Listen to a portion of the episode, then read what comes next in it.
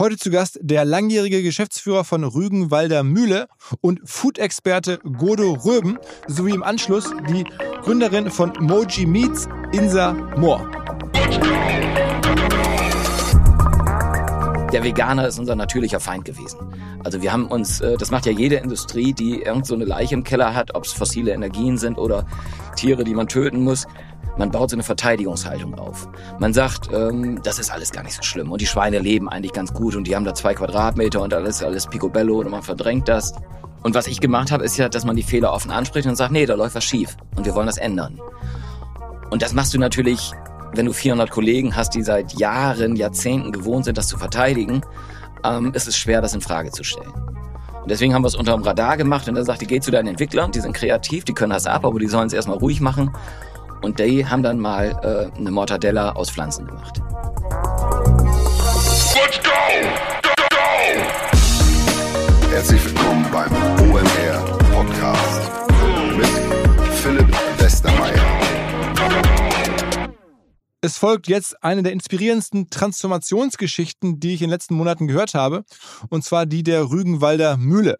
Angefangen hat es mit dem Godo Röben, der aus einer kleinen Schlachterei, einer kleinen Fleischfirma, dank vor allen Dingen Fernsehwerbung, wie er gleich erzählt, ein größeres Fleischunternehmen gemacht hat und dann aber schon sehr früh 2010 erkannt hat, dass das irgendwie nicht die Zukunft sein kann und dann aus Rügenwalder Mühle eine sehr nachhaltige vegane Firma gebaut hat. Der eine oder andere wird diese Geschichte schon mal gehört haben, aber vielleicht noch nicht so ausführlich und für viele andere könnte es ja ein Hinweis sein, doch, man kann das schaffen, man kann sein Geschäftsmodell, wenn man das auch muss, verändern. Im Anschluss folgt dann mit der Insa eine junge Unternehmerin, die genau da anknüpft, wo sozusagen der Godo sich das vorstellt, wie er auch die Zukunft vielleicht des Food-Segments sieht. Das Ganze passt ganz gut, hoffentlich zum Podcast mit dem Pip Klöckner, den ich ja vor einigen Tagen zum Jahresauftakt hier gemacht habe mit einigen Vorhersagen. Da war ja auch eine meiner großen Themen Food mit einem Thema, das das Jahr 2023 bestimmen wird. Und genau solche Geschichten, die von Godo oder die von Insa, sind das, was mich dazu bewegt hat, sowas zu sagen. Genau natürlich wie die Y-Food-Geschichte oder die Quality Group-Geschichte oder viele andere Food-Geschichten, die zuletzt hier im Podcast gelaufen sind. Im Food-Bereich passiert sehr viel und hier und heute kommen Beispiele dafür. Auf geht's! Herzlich willkommen, Godo Röben. Moin. Moin, Philipp. Schön hier zu sein. ja, erzähl mal. Also du ähm, hast eine lange, eine Aktivistenkarriere ist es nicht, sondern es ist ja mehr eine, eine Business-Karriere mit einer klaren Mission. Ähm, also mal angefangen tatsächlich vor vielen, vielen Jahren äh, bei der Rügenwalder Mühle äh, in Niedersachsen ähm, in einem damals rein fleischverarbeitenden Unternehmen. Ja, also ganz, ganz am Anfang, 25 Jahre ist es her, saß ich dem Unternehmer gegenüber und da hieß die Rügenwalder Mühle gar nicht Rügenwalder Mühle, sondern Karl Müller Fleischerei. Das war eine Filialkette von 25 Filialen und hatte 400 Artikel, Blutballen, Hackkrütze, Mocktrödel in Dosen. Äh, und da haben wir die erste Transformation eingeleitet. Wir beide hatten keine Ahnung, also der Inhaber und ich, und wollten aber gerne eine Marke werden. Also wir wollten gerne irgendwie so was Tolles machen wie eine Marke. Und dann haben wir angefangen ähm, und haben die 400 Artikel alle rausgeschmissen, haben die Filialen verkauft und hatten die Rügenwalder Teewurst, die es damals schon gab, haben wir die einfach groß gemacht und haben gesagt, da drauf setzen wir jetzt Fernsehwerbung und da wollen wir jetzt eine Marke draus machen. Ein paar Jahre später haben wir dann aus Karl Müller Fleischerei die Rügenwalder Mühle gemacht und da haben wir eine Entwicklungsabteilung gegründet und haben sowas dann äh, auch rausgebracht wie die Pommersche. Die Pommersche ist 98 die, auf dem, die, die Leberwurst. Leberwurst ja. Genau, die ist 98 auf den Markt gekommen, zeitgleich mit den Pringles. Und im ersten Jahr haben wir mehr Umsatz gemacht mit der Pommerschen als die Pringles. Das war natürlich ein Highlight für uns. Lief aber alles noch unterm Radar, weil Fleisch und Wurst in den äh, 2000er, 90er Jahren irgendwie so, so ein Produkt war, was keine Marke war. Das war ein generischer Markt. Das haben wir aber ganz erfolgreich gemacht. Und dann sagte Christian zu mir, also der Unternehmer, 2010, Mensch, Godo, das läuft ja wie Dull, Umsätze gehen nach oben, Gewinne sind schön, ähm, das machen wir beide jetzt bis zur Rente weiter und alles ist gut. Und da habe ich 2010 äh, im, äh, irgendwie die Laune verdorben, als ich gesagt habe, nee, Christian, wir sind im komplett falschen Markt. Und er so, wie, läuft doch alles. Ich ja, aber es kommen riesige Probleme auf uns zu. Also wir haben ähm, das Thema ähm, Tierleid. Ähm, wir sind äh, in so vielen Stellen und, und Schlachthäusern gewesen, dass wir beide da auch keinen Spaß mehr dran hatten. Wir haben das Thema Gesundheit. Immer mehr Ärzte sagen den Menschen weniger tierische Produkte. Und man konnte damals schon absehen, dass auch das Thema Klimawandel riesig wird. Und ja. Also jetzt hast du den ersten Teil sehr, sehr schnell zusammengefasst. Das ist ja ähm, auch schon in sich trotz allem eine Erfolgsgeschichte gewesen. Wie alt warst du damals, als es losging? Ich bin direkt von der äh, Uni gekommen, ähm, 26. Und dann klingt das so total einfach. Also dann hatten wir da so ein paar äh, äh, Filialaktivitäten, die haben wir eingestellt. Und dann hatten wir eine Marke im Portfolio, die durch Zufall die Rügenwalder Mühle. Dann haben wir, die machen wir jetzt groß, da machen wir jetzt Fernsehwerbung drauf. Und eine Pommersche Leberwurst machen wir auch noch groß. Das, also das klingt jetzt ja so, Das waren zehn Jahre. Aber das Prinzip war damals Fernsehwerbung und Fernsehwerbung hat euch geholfen, aus, aus einem No-Name-Produkt dann sowas zu machen. Ja, ja, das war äh, Familienunternehmen, auch ganz cool. Ähm, wir hatten eine Beratung, ganz tolle, tolle Firma, Otto Panke, der hatte damals so eine Sachen wie Werthers Echte und Stock riesengroß gemacht. Ähm, und der hat uns beraten und hatte dann gesagt, wir hatten damals einen Umsatz, ich glaube, von 40 Millionen. Ähm, ihr müsst jetzt, ich glaube, damals 6 Millionen in die Werbung stecken und dann wird's groß. Und wir so, ja, nee, so viel können wir nicht, eine Million. Und dann sagt er, nee, äh, unter 6 Millionen ist das, äh, dann kannst du das Geld einfach in den Abfluss schieben. Das wird nichts bringen, wir brauchen mindestens das und das an Reichweite. Und wie das dann so Familienunternehmen ist, ist der Christian dann sonntags nach Hause, hat äh, Kaffee mit seinem Vater getrunken und dann haben sie den Mut gehabt, äh, diese sechs Millionen in die Hand zu nehmen für diese Rügenwalder Teebos. Und ab da ging es dann richtig durch die Decke. Aber man muss ja sagen, ähm, es ist ja kein Produkt, das dann das direkt verkauft wird, sondern ihr müsst ja nach wie vor durch den Handel durch. Ihr musst ja auch damals durch den Handel durch. Das heißt, trotz der Fernsehwerbung muss man dann erstmal die ähm, verschiedenen äh, Reves und Edekas und Aldis überzeugen, die es damals gab. Das Coole war, die Rügenwalder Teewurst lag schon in vielen äh, Geschäften drin. Und dadurch hat die Wer- Fernsehwerbung sofort gewirkt. Also wir, konnten schalten und die Leute haben die in ihren Geschäften gesehen, weil sie über Jahrzehnte, die, die Rügenwalder Mühle oder die Karl-Müller Fleischerei gibt schon seit 1834. Also über Jahrzehnte war die Rügenwalder Teewurst schon in vielen Läden drin. Und äh, als es dann so richtig in Gang kam, kamen dann auch die restlichen Händler und sagten so, wollen wir jetzt unbedingt haben, die Rügenwalder Teewurst. Und habt ihr einen Umsatzsprung gemacht, weil sich das diese, diese 40, 50 Millionen dann ungefähr verzehnfacht oder so. Ja, nee, nee, nee, wir, wir sind, äh, oder die Rügenwalder Mühle ist äh, immer noch nicht so riesig. Also wir sind in der Zeit von 40 Millionen, ich glaube auf 160 Millionen Ja. gewachsen. Wir haben ja auch alle Also anderen Artikel. Okay. Genau, Ja. aber wir haben ja alle anderen Artikel rausgeschmissen, wir haben die Filialen verkauft. Das musste ja auch erst alles aufgeholt werden. Und dann haben wir den, den äh, Laden, ich glaube bis 2010 so auf 140, 150 Millionen hochgebracht. Aha. Und dann kam die Pommersche noch dazu.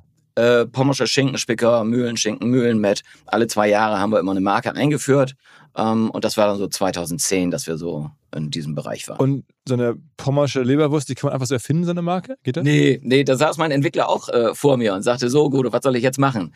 Er war ein Entwickler aus der Fleisch- und Wurstbranche äh, und da ging es darum, dass Entwickler nicht irgendwie besonders kreativ sein mussten, sondern die mussten die Preise nach unten kriegen. Also neue Rezepturen mit äh, äh, so hinkriegen, dass man da mehr Gewinn dran hat. Und da sagte er, nee, du machst jetzt mal die allerleckerste Leberwurst, die du dir vorstellen kannst. Das sagt er, Gudo, dann wird's wahnsinnig teuer. Ich so, ja, Preise sind jetzt ganz egal. Du machst jetzt äh, das Leckerste, was es gibt. Und wir hatten so einen Innovationskreis und da wollten wir auch was ganz Basiges erst machen, eine Pizza-Leberwurst oder was es noch gar nicht gibt. Und da sagte er, nee, ich glaube, wir müssen den Massenmarkt kriegen. Wir müssen einfach Deutschlands leckerste Leberwurst machen. Leberwurst ist ein Riesenmarkt, hat sich aber keiner damit beschäftigt. Und da hat dieser Entwickler wirklich Geniales geleistet, hat eine sehr geile Leberwurst aus dem äh, äh, äh, Hut gezaubert, hatte Preise. Normalerweise wurde damals, glaube ich, Leberwurst für sechs Mark verkauft. Wir mussten zwölf Mark kriegen. Unser Vertriebsmann sagte dann niemals.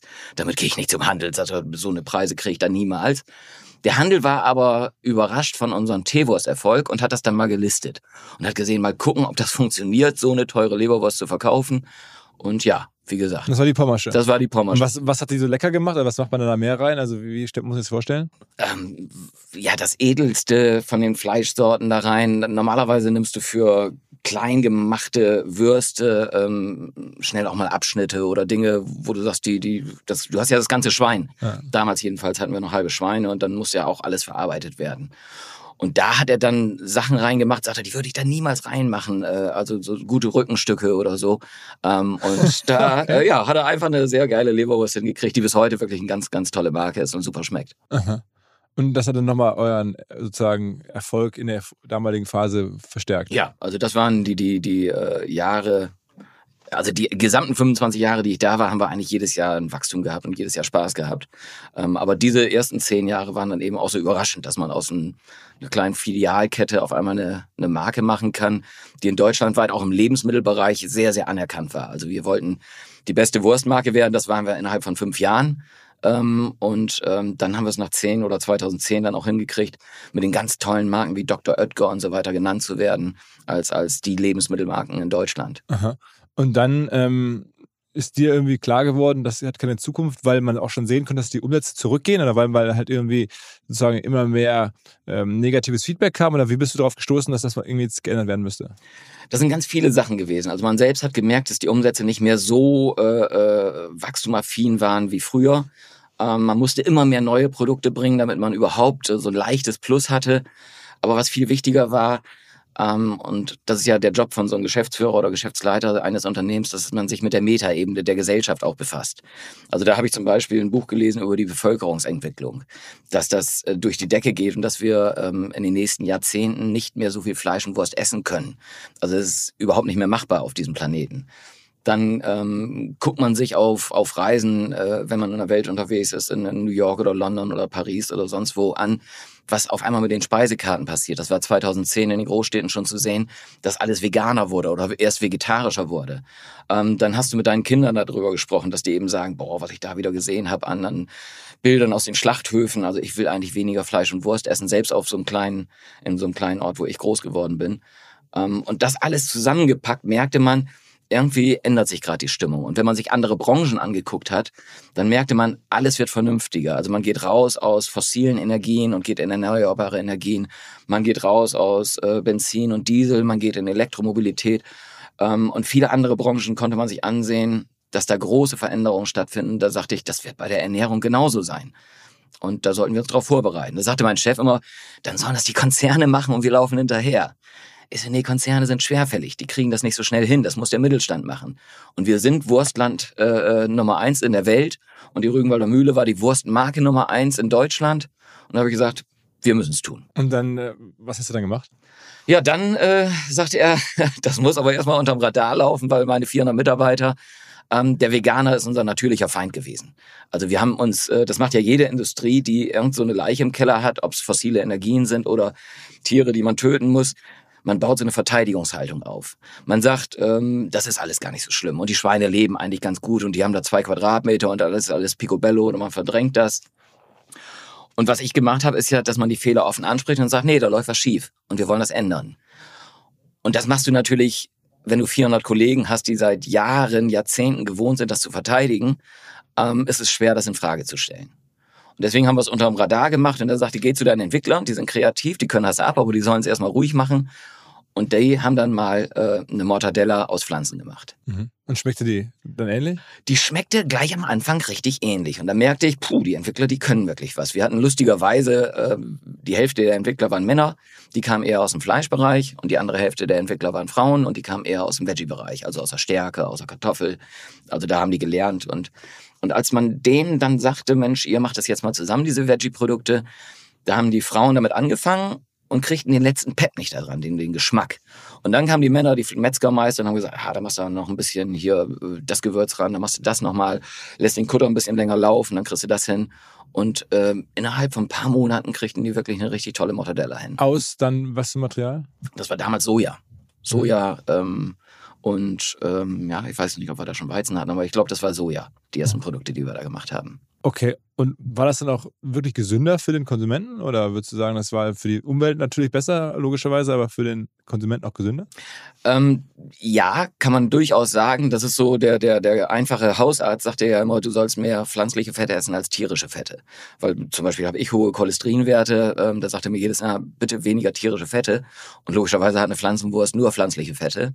Ähm, damit ist sie schon mal äh, in diesem Bereich gesünder. Um, ähm, und die, die neuen Produkte, die jetzt gerade auf dem Markt sind, die haben auch bessere Nährwerte. Also die haben weniger Fett da drin, die haben vielleicht auch einen höheren Proteingehalt. Also ja, äh, auch damals war das schon gesünder als die tierische Variante. Okay. Und dann habt ihr trotzdem entschieden, dass ihr das ähm, unter der Marke Rügenwalder Mühle dann in den Markt bringt. Also es gab ja dann keine Veggie-Marke von euch ähm, bei den Veränderungen, das hat mich am meisten überrascht, sondern ihr habt das ja dann unter, unter der alten, eingeführten Marke eigentlich gebracht. Ja. Das ist auch wieder, sind viele äh, Entwicklungen gewesen. Also lustigerweise, die Marktforschung hat immer äh, genau das Gegenteil gesagt. Die Marktforschung hat erst gesagt, geht nicht in den Veggie-Markt, den gibt es nicht. Also lasst es sein und wir haben es trotzdem gemacht. Und die Marktforschung und auch unsere Agenturen äh, haben uns damals geraten, macht eine Subbrand. Also macht das nicht unter der Rügenwalder Mühle, weil es kann ja auch sein, dass die Veganer euch hassen, weil ihr macht immer noch Massentierhaltung und dass die Fleischesser euch hassen, dass ihr jetzt vegane Wurst macht. Und meine Überlegung, ähm, ich war ja nie in irgendwelchen Konzernen, sondern habe dann alles mit gesundem Menschenverstand gemacht. Da habe ich mir wieder verschiedene andere Märkte angeguckt. Alkoholfreies Bier war zehn Jahre voraus. Und die Brauereien haben damals erst angefangen, Leitbiere zu machen. Also das war so ein bisschen Alkohol und ein bisschen Geschmack.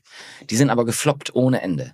Und da habe ich gesagt, nee, also wir müssen schon ähm, keine Leitbiere, sondern richtig alkoholfrei und dann ohne Fett. Und die hatten diese alkoholfreien Biere und die Leitbiere unter anderen Marken gemacht.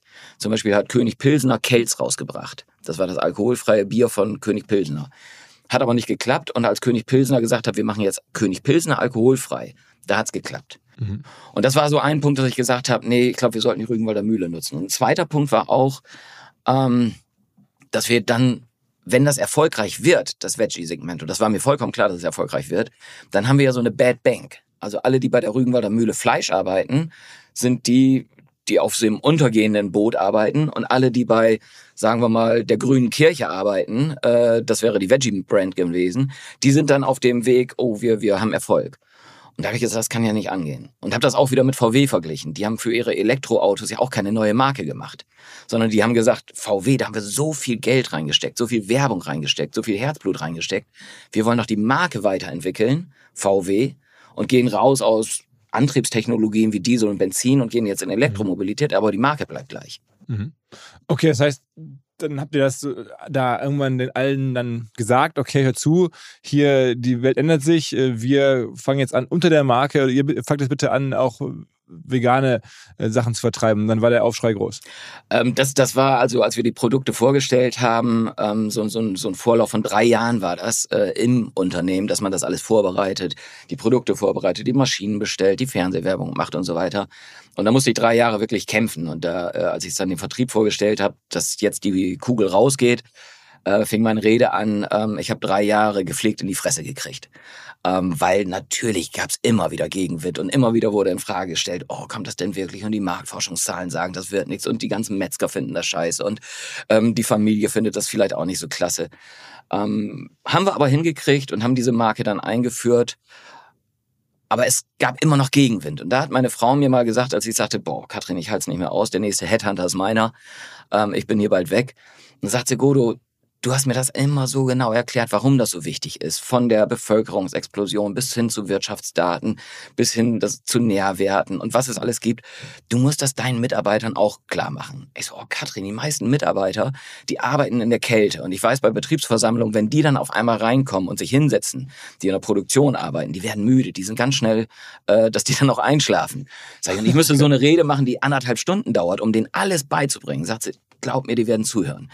Ähm, das ist so ein interessantes Thema und das habe ich gemacht auf den Ratschlag meiner Frau hin und die Betriebsversammlung, das habe ich morgens, mittags und abends gemacht, um alle Schichten äh, zu kriegen das war für mich die erfolgreichste Betriebsversammlung, die wir je hatten. Also du hast keine Stecknadel gehört, nicht weil sie alle am Schlafen waren, sondern weil sie wahnsinnig interessiert waren. Das waren dann wirklich Schlachter und genau. Menschen, die bei euch in der Fleischproduktion gearbeitet haben. Quasi. Genau, die die komplett äh, auf dem Land äh, da sind und Metzgermeister sind und Kuttermeister sind und ihr Leben lang für die Rügenwalder Mühle im Fleisch äh, gearbeitet haben.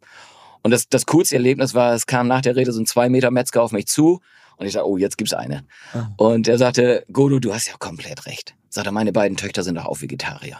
Sagt er, jetzt kann ich denen sogar eine Wurst anbieten. Das ist doch cool. Aha. Und das heißt, du hast dann mehr oder weniger an einem Tag mit drei Vorträgen nacheinander da alle erreicht und dann auch alle gedreht. Oder zumindest. Nee, nee, das war auch meine Hoffnung. Äh, aber das ist auch wieder Kommunikation nach innen. Vielleicht auch ein Fehler von mir gewesen, das nicht oft genug zu machen. Also du kriegst die Leute einmal, ähm, aber dann ist es ja so, dann müssen es ja in der äh, Bekanntenkreis auch verteidigen. Dann wirst du angesprochen, Mensch, du arbeitest jetzt bei der Rügenwalder Mühle und die machen jetzt Veggie, was ist das denn für ein Schwachsinn? Und nach einmal Rede haben die nicht alle Argumente parat und wissen das dann alles nicht mehr. Und dann kippen die schnell wieder und sagen, nee, eigentlich finde ich das auch total blöd. Und das hieß dann auch, auch in den Folgejahren, ähm, immer wieder zu erklären, warum das richtig ist, warum das äh, gut ist. Und dann natürlich, wenn so eine Marke so erfolgreich ist wie damals die Veggie-Nummer von Rügenwalder, da spricht sich natürlich im Unternehmen auch gut rum. Das heißt, ähm, am Ende hat euch dann geholfen, das ist ja dann auch immer so, logischerweise, dass dann der Markt euch recht gegeben hat. Also diese neuen Produkte wurden dann auch einfach stärker gekauft, als die alten Fleischprodukte jemals gekauft wurden. Ja, also wir hatten uns vorgenommen, vorsichtig ranzugehen, weil ja alle Marktforschungsdaten waren, da ist kein Markt. Wir wollten fünf Tonnen in der Woche mal verkaufen, um zu sehen, ah, so ein kleines Standbein, was wir langsam aufbauen wollen. Ähm, und wir haben, äh, ich glaube, nach sechs Monaten 100 Tonnen die Woche verkauft. 100.000 Kilo pro Woche. Und das ist für uns natürlich ähm, riesig viel gewesen. Da hatten wir natürlich Wachstumsschmerzen. Wir mussten andauernd neue Maschinen holen. Wir mussten auf einmal nicht irgendwie drei Leute einstellen, sondern wir sind zur Produktion oder zur Personalleitung gegangen und haben gesagt, wir brauchen nächste Woche 70 Mann. Ähm, und das ist natürlich, äh, äh, war wahnsinnig herausfordernd, diese Zeit zu managen. Ähm, das habe ich auch immer gemerkt. Die erfolgreichsten Zeiten waren auch immer die anstrengendsten. Aber die Handelsketten sind auch mitgegangen. Das heißt, sie haben dann auch weiter geordert oder gemerkt, ähm, also die Edekas, Reves, Aldis, ähm, okay, Vollgas, ähm, das funktioniert, die Menschen wollen das und haben bei euch dann entsprechend die größeren Kontingente geordert? Äh, nee, auch da. Ähm, der, der Erfolg sieht immer im Nachhinein so einfach aus, aber zum Beispiel sind die Einkäufer bei den Handelsunternehmen für Fleisch und Wurst logischerweise Metzger. Und diese Metzger hielten natürlich genauso wenig von vegetarischen Wurstsorten wie unsere Metzger. Und wenn dann unsere Vertriebsleute dahin gegangen sind, dann haben die gepflegt in die Fresse gekriegt. Also dann gab's richtig, das Zeug esse ich nicht, das Zeug werde ich niemals listen und das kannst du vergessen. Da der Druck dann aber nach und nach aus dem Markt kam, mussten die dann alle listen. Und seitdem äh, ging es voran. Aber das war auch ein arger Kampf, auch den Handel davon zu überzeugen, diese Produkte in die Regale zu stellen. Aber mittlerweile ist es dann doch so, dass ihr jetzt mehr mit, dem, mit den veganen Produkten äh, verdient, als umsetzt, als mit, mit Fleisch jemals war. Also wir nicht mehr. Ich bin ja nicht mehr bei der ja, Mühle, ja. aber als ich äh, im letzten Jahr da rausgegangen bin, ähm, waren die Umsätze schon bei über weit über 50 Prozent mit den veganen Produkten. Auf, auf dem Gesamtniveau dann von jetzt, wir reden dann so 300 Millionen oder sowas? Ja, unter 300 Millionen. Äh, die letzten Zahlen, die ich da gelesen habe, waren glaube ich 250 oder so. Ähm, aber ja. auf dem Niveau ähm, mhm. über 50 Prozent, die jetzt vegan. Und warum ist denn da rausgegangen? Äh, Familienunternehmen. Ähm, ich habe mit dem Seniorchef 25 Jahre zusammengearbeitet. Ähm, das ist so ein ganz hemdsärmeliger, ähm, trinkt mit jedem Bier, duzt jeden. Und der Sohn ist ein ganz anderer Charakter, super intelligent, super netter Kerl auch. Aber wir kamen halt nicht miteinander klar. Und ähm, dann wurde die Frage dann auch gestellt, einer von uns beiden muss gehen. Meine Idee, dass er geht, kam nicht so gut an. okay. Und somit war klar, dass ich dann gehen äh, musste. Was, was äh, aber, äh, glaube ich, auch voll in Ordnung ist. Und das Unternehmen, dem wünsche ich weiterhin alles Gute, ähm, weil, weil das ist, glaube ich, wie bei einer Scheidung. Äh, wir haben zusammen ein paar Kinder und auch der Rügenwalder Mühle werde ich immer äh, die, die Stange halten und, und die unterstützen und die gut finden. Aber die Firma kann jetzt auch problemlos beides machen. Die können jetzt Fleisch verkaufen und vegan verkaufen aus, aus, aus, aus einem Guss quasi, unter einer Marke, das funktioniert. Und dann steht da bei der einen Packung steht irgendwie drauf, vegan und bei der anderen dann einfach nur Fleisch oder wie? Ja, das ist glaube ich jetzt auch äh, äh, ganz normal geworden. Das, das ist, ich vergleiche das immer mit einer Familie. Ähm, jede, bei, bei mir ist es so, meine Tochter isst ganz wenig Fleisch, fast überhaupt nichts. Mein Sohn liebt Fleisch. Ähm, jetzt habe ich ja nicht den einen lieber als den anderen. Und ähm, jeder weiß, und ich glaube, die meisten Kühlschränke sind aktuell so gestrickt. Da ist eine Pflanzenmilch neben einer äh, echten Salami, neben einer Pflanzenmortadella. Also dieses ist jetzt in allen Kühlschränken gemischt, in allen Familien gemischt und deswegen dürfen Unternehmen eben auch beides machen. Aha. Welche Relevanz hat eigentlich in der Industrie generell eine Marke? Also ich habe mich das jetzt schon, wir müssen gleich mal über Beyond Meat sprechen, immer gefragt, weil das ist ja eine Wahnsinnsgeschichte, mehrere Milliarden wert waren die, da sind die nach wie vor, glaube ich, noch trotzdem großen Absturz. Ähm, wenn ich jetzt zur Fleischdecke gehe oder, oder früher gegangen bin oder ähm, im Restaurant oder bei McDonalds oder sonst, man fragt ja nie nach einer Fleischmarke. Man bestellt ja irgendwie einen, äh, ja, irgendwie ein Fleischprodukt und äh, zeigt auf irgendeine Wurst oder so und dann war es das. Also eigentlich ähm, mit, mit wenigen Ausnahmen gibt es ja gar keine Fleischmarken.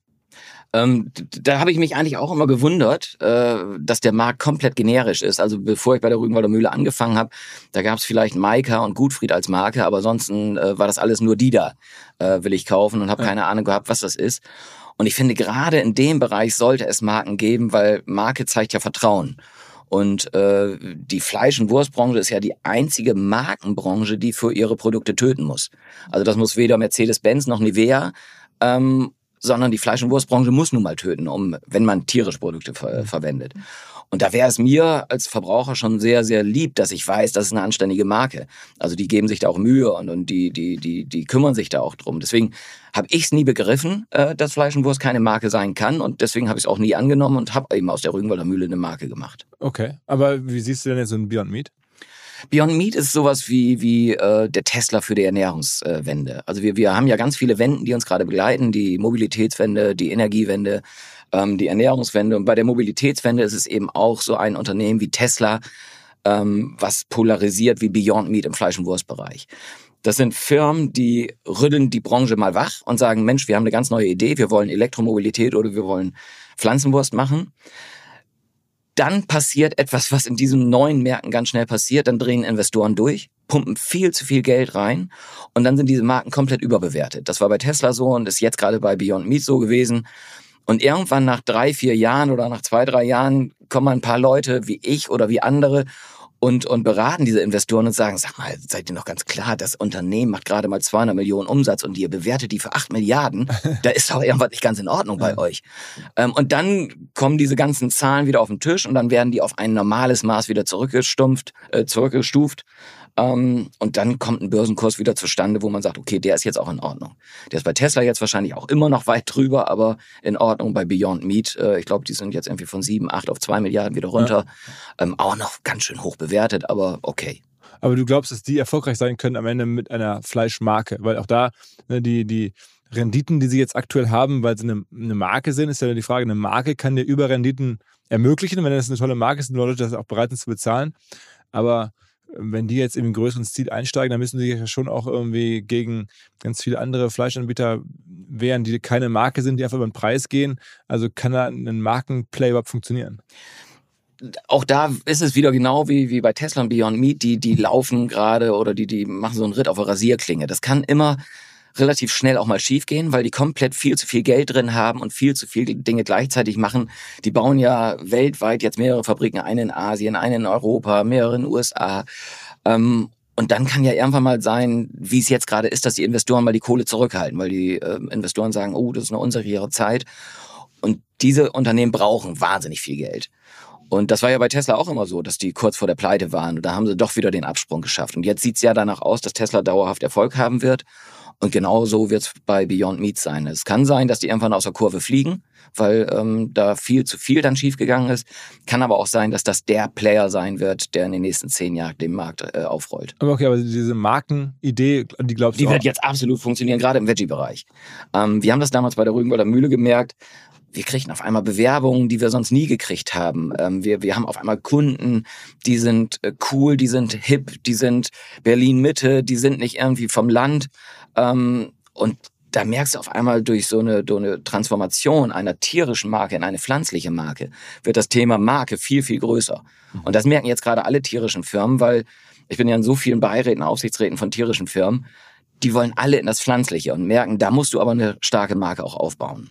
Also sag mal ein paar Beispiele. Ich habe es mir so natürlich in der Vorbereitung angeguckt. Du sitzt bei der Molkerei Bauer, die machen diese Bauer-Joghurts, glaube ich. Ne? Du bist mhm. bei The Family Butcher, also einer, einer Holding, eines, eines, eines Fleischunternehmen mit irgendwie, glaube ich, sogar 700 Millionen Euro Umsatz, also ja. mal größer als irgendeine Mühle. Ähm, äh, du bist bei Engel und äh, Zimmermann, du bist bei Landgut Heimtiernahrung. Also genau, Hundefutter, die auch ins Vegane wollen. Also irgendwie, daneben bist du noch dann Investor, äh, veganes Ei, also heißt eine Firma, du hast dir da also jetzt ein riesen Portfolio an, an, an Mandaten zusammengeholt oder alle haben jetzt gesagt, okay, Mensch, ist der, ist der gut oder raus, jetzt können wir ihn bei uns einmal äh, ausfragen und benutzen, um uns ähnlich in die Zukunft zu führen, wie du es mit der Rügenwalder Mühle getan hast, ist das so? Genau so ist es. Also da, da, das ist eben in neuen Märkten so, da sind ganz wenige, die diesen Track Record haben, die sagen können, ich habe schon gemacht. Also es sind ganz viele, die sagen, ich kann mir vorstellen und die Idee ist gut, aber äh, jemand, der es dann auch gemacht hat und Europas größte Veggie-Marke mit aufgebaut hat, ja, als das dann in der Zeitung stand, dass ich Rügenwalder Mühle verlasse, rief natürlich die gesamte Branche an und äh, für mich war immer klar, ich will nur im Bereich der alternativen Proteine bleiben, also nur das Pflanzliche voranbringen. Also mein, mein großes Ziel ist jetzt auch, dass wir relativ schnell von zwei drei Prozent Marktanteil im gesamten pflanzlichen Bereich auf 20 Prozent kommen, mhm. 20, 30 Prozent. Und da ist es wichtig, dass man alle Branchen mit animiert. Deswegen bin ich bei veganem Ei engagiert, seit gestern auch bei veganem Fisch, ähm, in der Heimtiernahrung, dass auch die veganen, äh, äh, veganes Hundefutter gemacht wird, ähm, Joghurt, Fleisch und Wurst, also dass wir das Ganze dann groß hinkriegen. Und deswegen bin ich jetzt in ganz, ganz vielen Unternehmen. Und, und wie, also wie kannst du das dann machen? Also ich meine, du bist ja dann nicht mehr so operativ tagtäglich da vor Ort, geht ja gar nicht bei so vielen. Mhm. Äh, was ist dann so dein Werkzeugkasten? Also was sagst du denn dann jetzt irgendwie, wenn die sagen, jetzt stehen wir hier mit einem Bauer äh, Joghurt ähm, und, und der ist jetzt irgendwie natürlich nicht vegan erstmal. Was, was ist dann so dein erster Ratschlag oder was, wie, wie geht man dann die Sache an? Ich glaube, das Wichtige in dem Bereich ist einfach das Netzwerk, dass du den Leuten sagen kannst äh, und auch das, das, das Know-how, wie, wie Marke funktioniert. Wie kann ich das als Marke einbauen in meinem Portfolio? Ähm, welche Player muss ich überhaupt ansprechen? Wo kriege ich die pflanzlichen Rohstoffe her? Äh, Fehler vermeiden, dass man äh, beispielsweise viel zu viel Zusatzstoffe in die äh, Produkte macht. Wie kann ich das vermeiden? Rohstoffe dann eben nicht aus Südamerika holen, weil das Thema äh, Klimawandel ein Riesenthema beim, beim veganen Bereich ist.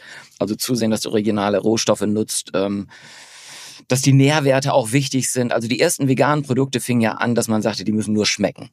Ähm, und Jetzt kommt es auf die inneren Werte an, weil die meisten ähm, haben das Vorurteil, boah, das sind ja Chemiebaukästen, da ist ja die mhm. tollsten Sachen drin. Und das stimmt auch, die ersten Produkte waren so. Da hat man einfach äh, Wasser genommen, da hat man Pflanzenöl genommen, ein paar Zusatzstoffe und das war die Wurst. Und jetzt neue Marken, äh, die ich gerade berate, Billy Green beispielsweise, die kommen ohne Zusatzstoffe klar, die haben Nährwerte, die besser sind als Fleisch und Wurst, haben also ein Proteingehalt von 33, 36 Prozent, ähm, haben weniger Fett, haben weniger Kalorien ähm, das ist das nächste, was gemacht wird. Und das sollte man vor Augen haben, dass man diese veganen Produkte, die in Zukunft kommen, auch sehr gesund macht. Weil das ist ja der nächste Megatrend, dieses, äh, dass man gesunde vegane Produkte äh, mhm. auf den Markt bringt. Aber du, trotzdem, also ich hatte jetzt ein bisschen anekdotisch kürzlich äh, die Erfahrung, war ich ähm, eingeladen zum Fußball gucken, dann gibt es eine Halbzeit was zu essen und dann wurde da eine vegane äh, Currywurst angeboten. Da dachte ich mir, okay, ähm, nehme ich jetzt. Und mir ging es jetzt nicht um die Gesundheit, weil Currywurst, äh, die Soße und so ist ja per se jetzt irgendwie egal, was da für eine Wurst dabei ist, glaube ich, äh, muss man sich mal gönnen, ist nicht, aber nicht gesund. Aber es schmeckte wirklich echt nicht gut. Meine persönliche Meinung. Das, äh, und da dachte ich mir so, für mich ist es egal, ich stelle es weg und, und gut ist. Ähm, aber für andere, die zum ersten Mal dann so sozusagen veganes samplen ähm, sagen, was ist das denn? Ist es ja total äh, problematisch eigentlich, wenn das dann nicht schmeckt. Dann, dann hörst du ja auf. Also ich meine, das ist ja dann, dann brichst du ab. Auch, auch ein Grund, weswegen ich ganz, ganz viele Firmen berate, weil genau das, was du jetzt gerade machst, äh, passiert mir im Bekanntenkreis ganz, ganz häufig. Da, da kommen Menschen und sagen, okay, ich will es jetzt mal versuchen. Und die werden so oft enttäuscht, weil 80 Prozent der Produkte, die draußen im Markt sind, pflanzliche Alternativen, sind meines Erachtens noch nicht so gut, wie sie sein sollten. Und dann verschreckt man solche Menschen wie dich auch wieder und du fängst vielleicht erst im halben Jahr oder Jahr nochmal wieder an und sagst, okay, versuche ich jetzt nochmal. Und deswegen rate ich auch allen Unternehmen, bitte kommt nur mit guten Produkten auf den Markt, die die Leute überzeugen, die einfach gut schmecken. Aber wie ist es bei Geschmack? Wie ist denn da, sagen wir mal, die, die Qualitätssicherung möglich? Weil ich meine, nur weil es mir jetzt nicht geschmeckt hat, heißt es ja nicht, dass es dann nicht anderen schmeckt. Ich meine, das wird ja, äh, ja in Massenweise rausgegeben. Also das, irgendwie wird das schon mal, schon mal vorher probiert haben. Also wie, äh, wie macht man denn da so eine Qualitätssicherung? Nee, nee, ja, nee, also manchmal denke ich auch, das, das hat wohl anscheinend keiner probiert bei den Produkten. Also ich probiere auch alles, was auf dem Markt ist. Und da sind viele Produkte dabei, wo man sagt, nee, also das geht gar nicht. Und ähm, du musst dich da mit Leidenschaft drum kümmern. Das ist eben auch, was ich den Firmen mal wieder sage. Sag ich, seht das nicht nur als ökonomisches äh, Standbein an, dass ihr sagt, oh, da muss ich jetzt auch rein, sondern macht das mit Leidenschaft. Das sage ich auch den Chefs von diesen 700 Millionen Unternehmen, ob es Bauer oder in Family Foods oder andere sind oder auch das Tierfutterunternehmen, die können schlecht probieren. Aber die anderen, da sage ich auch, ihr müsst bei den Verkostungen dabei sein. Ihr müsst die Sachen mit nach Hause nehmen. Ihr müsst die Kritik der Familie aushalten dann werden die Produkte gut und besser. Und man kann so viele tolle Sachen machen. Jetzt also dieses Fleisch- und Wurstunternehmen, was ich berate, die sind auf das Thema Fermentation gekommen. Dass man so eine pflanzliche Wurst auf einmal fermentieren kann und dadurch ohne Zusatzstoffe klarkommt. Und dadurch einen ganz anderen Geschmack, einen besseren Biss hinkriegen kann. Und das ist eigentlich eine ganz alte Handwerkskunst, die Fermentation. Und das ist der, der Punkt, wo jetzt alle dran arbeiten müssen. Nicht einfach in den Markt und sagen, ich will jetzt Geld verdienen und Maschinen auslasten, sondern kreativ sein, was Geschmack äh, angeht und, und äh, besseren Geschmack hinzukriegen. Mhm. Ähm, wie lange dauert so eine Transformation erfahrungsgemäß? Also von du wirst gerufen, du wirst irgendwo mandatiert, bis äh, man hat dann ja ein nennenswertes Geschäft? ähm, da muss ich auch zwischen Startups und Old Economy unterscheiden. Und das war für mich jetzt neu. Ich war nie in Startups und bin jetzt in vielen Startups und bei der Old Economy. Und da muss ich wirklich eine, eine Lanze brechen für die Old Economy. Ähm, da bin ich in einem Unternehmen seit Januar da, ähm, dieses Fleisch- und Wurstunternehmen. Und da haben wir gesagt, wir wollen jetzt eine Marke einführen ähm, und die ist jetzt im September auf den Markt gekommen. Die ist in allen Regalen drin im Handel. Wie heißt die? Wie heißt die? Billy Green. Billy Green. Billy Green. Ähm, Salami und, und Schinkenwürfel und Bacon, äh, komplett ausverkauft. Wir kommen nicht mehr gegen an, weil die die Marke so zieht. Ähm, und das geht mit Startups nicht. Also Startups fangen ganz langsam an, haben immer wieder Probleme, ähm, kommen dann in Listungen vielleicht mal irgendwo in die Gastronomie, in kleinere Läden in Berlin oder so. Aber da ist Old Economy schon äh, ganz cool. Das heißt, innerhalb von ein paar Monaten ist dann auf einmal dieser Billy Green-Erfolg entstanden. Du bist ja im Januar da eingetreten und jetzt wird Ja. euch das Zeug aus den Händen gerissen, das ist ja schon schnell. Das ist, äh, das ist verdammt schnell. Die hatten ein bisschen Vorlauf auch schon, ähm, dass sie die Ideen hatten, wo sie hinwollen. Aber die Umsetzung ging jetzt wirklich innerhalb von neun Monaten. Und das ist eben das Coole bei Old Economy. Die haben eine funktionierende IT, eine funktionierende Buchhaltung, die haben eine funktionierende Personalwesen. Also darum muss man sich nicht kümmern. Das müssen Startups ja alles machen. Dann das Hochskalieren brauchen die nicht. Die haben Maschinen, die wissen, ähm, okay, wir können das da und da machen, wir können das, äh, die, die, die haben ein Netzwerk, was Lieferanten angeht. Und deswegen sind dann die Jungs in der Old Economy ähm, im Vorteil, wenn sie das mit Leidenschaft machen. Wenn sie das nur als Geld verdienen, machen auch wieder nicht, aber wenn sie das mit Leidenschaft machen, weil du musst schon oftmals Vorfahrt rufen. Und die anderen Produktionsbetriebe äh, müssen dann ein bisschen zurückstecken, weil du sagst, ich will jetzt diese vegane Marke in den Markt kriegen. Und der Handel ist mittlerweile aber sehr offen dafür. Also generell habe ich das Gefühl, in den letzten Jahren, ich hatte euch in den letzten Monaten immer wieder ähm, aus verschiedensten Bereichen des, des, des Lebensmitteleinzelhandels äh, Produkterfinder, also von, von Y-Food oder Ankerkraut oder vielen anderen Sachen, ähm, die jetzt in neuen Handel kommen. Da scheint so eine Offenheit zu sein, auf irgendwie auf neue Lebensmittel einfach zu testen und neue Marken zu probieren. Ist das so? Äh, wenn du was Neues bringst, also wenn du jetzt den, den, den, den siebten Burger bringst oder äh, die siebte Mortadella, da sagt der Handel, will ich nicht, bring mir was Neues.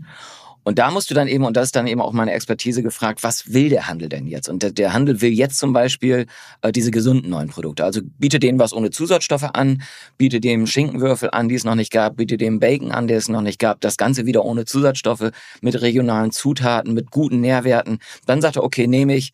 Ähm, aber wir haben ganz viele Flops schon gehabt. Also wir haben große Unternehmen wie Quorn, äh, die wieder aus dem Markt rausgegangen sind, weil sie es nicht hingekriegt haben. Unilever versucht das gerade mit The Vegetarian Butcher und die aktuellen Zahlen sind auch nicht so prickelnd. Also das, das muss man schon können. Okay, und, und also was, die, Kunst ist dann Leidenschaft, verstehe ich, und guter Geschmack. Und was ist noch äh, die Kunst? Zu wissen, was in Zukunft kommt. Also dass man jetzt eben sagt, es geht nicht mehr um Geschmack, sondern jetzt geht es um die Nährwerte. Der nächste Schritt sind dann die regionalen Zutaten. Ähm, und was so alles noch kommt. Irgendwann wird in 10, 15 Jahren personalisierte Ernährung da sein. Dass du sagst, warum sollst du die gleiche Mortadella essen wie ich, wenn du doch lieber Knoblauch machst und ich lieber Pfeffer? Ähm, und dass man das dann auch hinkriegen kann, personalisierte Ernährung hinzubekommen. Also da immer den, den Blick in die Zukunft zu haben, ich glaube, das ist wichtig. Ist das eigentlich für jetzt im, Fleischbereich, wo du dich am besten auskennst, genauso attraktiv wirtschaftlich gesehen äh, oder sogar noch attraktiver, äh, die vegetarischen Sachen, veganen Sachen anzubieten, als die ähm, äh, tierischen Sachen? Das ist immer ein Invest in die Zukunft. Du musst natürlich am Anfang eine ganze Menge investieren für diesen Maschinenbau Bereich. ne? Maschinenbau, Personal, Menschen. Ähm, und dann wird's aber hoffentlich ähm, äh, lukrativer sein, weil der Fleischbereich ist wirklich über die Jahrzehnte so dahin vegetiert, dass die Produkte viel zu günstig geworden sind und viele Hersteller gerade mal 2% oder 3% äh, EBIT machen. Ähm, daher Das ähm, heißt, wenn du deine Firma hast mit 400 Millionen oder 300 Millionen Umsatz, dann bleiben wirklich am Ende nur, nur 5, 6 Millionen Ergebnisse übrig? Sowas gibt es im Fleisch- und Wurstbereich. Und es gibt es aber in der Lebensmittelbranche ähm, leider Gottes auch viel zu häufig. Weil der Handel so eine starke Macht hat. Weil der Handel eine starke Macht ist, weil die, die Vorlieferanten riesen, riesige Schlachtereien sind. Ähm, man sitzt da so in der Sandwich-Position. Von der einen Seite gibt es nur fünf, sechs Schlachter, Schlachthäuser in, in Deutschland und nur fünf, sechs Händler. Obwohl man eine Marke ist. Wenn man eigentlich, äh, ne, wir haben ja gerade über Marke gesprochen. Magen, Magen haben schon mehr Spaß am Markt. Okay, das heißt, eine Rügenwalde hat dann schon eher so 10, 15 Prozent. Ja, da sage ich nichts drüber, weil äh, die Dinge, äh, die Rügenwalder Mühle nie kommuniziert hat. Okay, okay, aber jetzt sozusagen generell ist es dann auch langfristig lukrat- lukrativer, vegane Produkte herzustellen als tierische. Marken herzustellen ist immer lukrativer als Handelsmarken herzustellen, äh, wenn man sich darauf konzentriert. Und ähm, die veganen Produkte werden hoffentlich dann irgendwann lukrativer sein als die Fleischprodukte. Das ist ja genau der Weg, wo, wo dieser Markt dann auch wahrscheinlich in die Masse geht. Weil ganz viele Menschen die mit 1800 netto nach Hause kommen, die haben sich jetzt nicht die großen äh, Ansprüche im Fleisch- und Wurstbereich, was sie da essen, sondern die wollen einfach eine schöne Mortadella, die wollen eine Currywurst und so weiter. Ähm, die kriegst du nur über den Preis. Und wenn wir da jetzt sind, dass im nächsten Jahr vielleicht die Preisparität da ist zwischen vegan und Fleisch und dann in den folgenden Jahren die Pflanzenprodukte günstiger sind, dann kriegst du auch die Masse, die dann sagt, okay, die Mortadella aus Pflanze ist jetzt günstiger als die Fleischmortadella, dann kaufe ich die, wenn die genauso schmeckt. Und dass es auch noch gut fürs Klima ist und, und für die Gesundheit und für die Tiere, das nehmen die als Beifang mit. Okay, aber das heißt, das ist ja schon ein wichtiges Learning, da wäre ich jetzt gleich drauf gekommen, dass man in seiner Transformation immer mit den teuren Produkten scheinbar anfängt. Also bei Tesla war es ja auch so, es wurden jetzt nicht die Kleinwagen gebaut, sondern es wurden halt schon große Limousinen gebaut und mit den Margen, die da entstehen, wird das weiterentwickelt und gearbeitet und dann jetzt kommen auch dann vielleicht demnächst kleinere Autos, das ist ja angekündigt. Ne? Ähm, und das bei euch auch. Also erstmal diese edel ähm, äh, Leberwürste und so für 12 Euro, also mit den großen Margen wahrscheinlich, auch mit den hohen Preisen. Ähm, und dann über Zeit erst geht man dann an die günstigen Mengenprodukte. Jein. Also ja, du fängst immer einen Tick äh, teurer an, aber ich habe auch allen ähm, Firmen gesagt, wo ich die, die ich jetzt gerade berate, ihr müsst jetzt schon im veganen Bereich halbwegs nah dran sein. Also wir hatten äh, bei der Mühle äh, eine Mortadella aus Fleisch und aus äh, äh, Pflanzen und die mussten vom Preis ungefähr gleich sein. Also die, die Fleischmortadella kostete meinetwegen 99 Cent und die Pflanze dann 1,29. Aber dass die Menschen sagen, okay, die ist nicht überteuert. Wir haben das bei vielen Startups, die gehen dann mit Pflanzenprodukten raus, die sind fünf, sechs Mal so teuer, dann kriegst du die Masse nicht. Mhm. Also du musst auch in diesen Massenmärkten Massenpreise anbieten können. Also aber möglichst dann auch vom Start direkt weg. Vom Start direkt weg äh, und da dann eben auch gerne mal auf Marge verzichten, weil das ja ein, ein, Schritt in die Zukunft ist. Dass man sagt, okay, mit diesem zweiten Standbein im Pflanzenbereich verdiene ich nicht gleich am Anfang Geld, aber ich will das aufbauen und äh, das Geld verdienen kommt dann auch. Okay, und jetzt erzähl mal, worein du selber investierst. Also mein Beirat ist jetzt einer, du hast jetzt ja auch ein paar, haben wir gerade schon gehört, veganes Ei. Ähm, das, da gibst du dann selber auch dein jetzt Geld rein und sagst, das unterstützt du jetzt mit Kohle?